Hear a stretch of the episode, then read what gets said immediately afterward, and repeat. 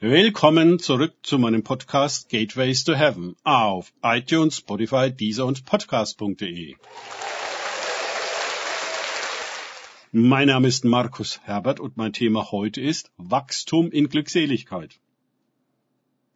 Weiter geht es in diesem Podcast mit Lukas 1237 aus den Tagesgedanken meines Freundes Frank Krause.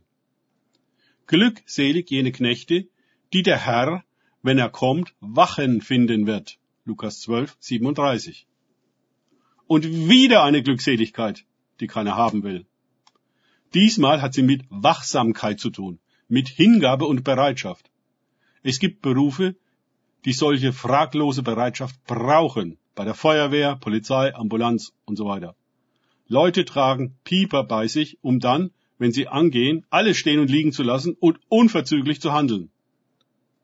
Solch eine Bereitschaft würde Jesus gern auch bei uns sehen. Wenn er aufbricht, sind auch wir bereit aufzubrechen. Wenn er sich bewegt, bewegen wir uns entsprechend. Wir achten auf ihn. Die Kirche bewegt sich synchron mit ihrem Herrn. Ja, schön wär's. Die Haltung eines Knechtes einzunehmen, das kann bei uns lange dauern. Denn im Reich Gottes nehmen wir sie freiwillig ein, aus Liebe und nicht gezwungen und aus Furcht. So rum funktioniert das nicht. Wir wollen genau erkennen, was Jesus wann und wo tut. Wir wollen beteiligt und involviert sein. Es geht uns was an, was ihn was angeht. Wir sind glücklich, wenn wir an seiner Seite wandeln und nicht verpassen, was ihm wichtig ist. Wie ganz anders ist die auch unter Christen allgemeine verbreitete Haltung der Gleichgültigkeit, Beliebigkeit und Eigenwilligkeit. Es reicht ihnen, bekehrt zu sein, und einer Gemeinde anzugehören. Was Jesus heute tut und was sie damit zu tun haben, ist gar nicht auf ihrem Schirm. Wofür sollte er es ihnen also zeigen? Um ihre Ausreden zu hören, warum sie keine Zeit und Kraft haben, sich mit seinen Angelegenheiten zu befassen, da ihre eigenen ihnen schon zu viel sind? Wir haben im letzten Podcast in dem vorherigen Abschnitt von Lukas 12 gelesen. Trachtet jedoch nach seinem Reich und dies wird euch hinzugefügt werden. Es hat eurem Vater wohlgefallen, euch das Reich zu geben. Das waren die Verse 31 bis 32. Wenn wir den Weg gehen, unsere Kraft nicht länger in die Sorgen um unsere Versorgung zu stecken, sondern in das Trachten nach Gottes Reich, dann empfangen wir es auch und erleben eine unglaubliche Befreiung von der Welt mit ihrem Mammonstress hin zum Himmel mit seiner Ruhe im Vater, der sich kümmert. Um diese Freiheit aber halten zu können, müssen wir Diener des Reiches Gottes werden. Es dient uns. Wir dienen ihm. Da es so ganz anders funktioniert als das Reich der Welt, braucht es von uns eine entschlossene Haltung der Aufmerksamkeit und Wachsamkeit. Man kann sagen, die mit der Bekehrung einmal begonnene Erweckung setzt sich kontinuierlich fort.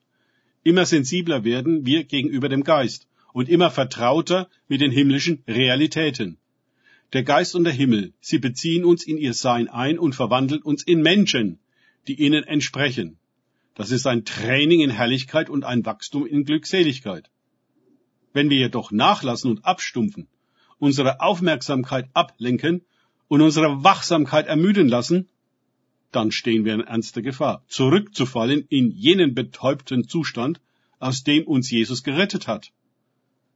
Unser Pieper geht, aber wir überhören ihn, haben ihn irgendwo abgelegt und finden ihn vielleicht nicht einmal mehr. Der Herr kann sich nicht auf uns verlassen. Er muss andere finden, denen er unsere Aufgaben übertragen kann.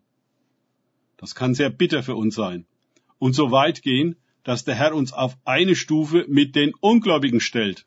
Vers 46b. Er mahnt uns, doch zu begreifen, welche große Gnade uns zuteil wurde, das Reich Gottes zu empfangen. Was hat Jesus es sich kosten lassen, uns den Zugang dazu zu verschaffen? Wie unglaublich ist die Aufforderung, an seine Seite zu kommen und den Himmel zu erben. Aber mit der Gabe kommt auch die Verantwortung. Mit der Herrlichkeit und Macht auch die Erziehung zu integrem und angemessenem Umgang damit. Zu Mündigkeit und Reife eben. Wem viel gegeben ist, viel wird von ihm verlangt werden. Und wem man viel anvertraut hat, von dem wird man desto mehr fordern. Vers 48. Zum Beispiel zuverlässige Wachsamkeit, Nüchternheit und Bereitschaft. Da steigen viele aus. Sie wollen alles haben und glückselig sein, klar. Aber Erziehung und Bewährung? Nein, danke. Danke fürs Zuhören. Denkt bitte immer daran, kenne ich es oder kann ich es? Im Sinne von erlebe ich es. Erst sich auf Gott und Begegnungen mit ihm einlassen, bringt wahres Leben und Achtsamkeit. Gott segne euch und wir hören uns wieder.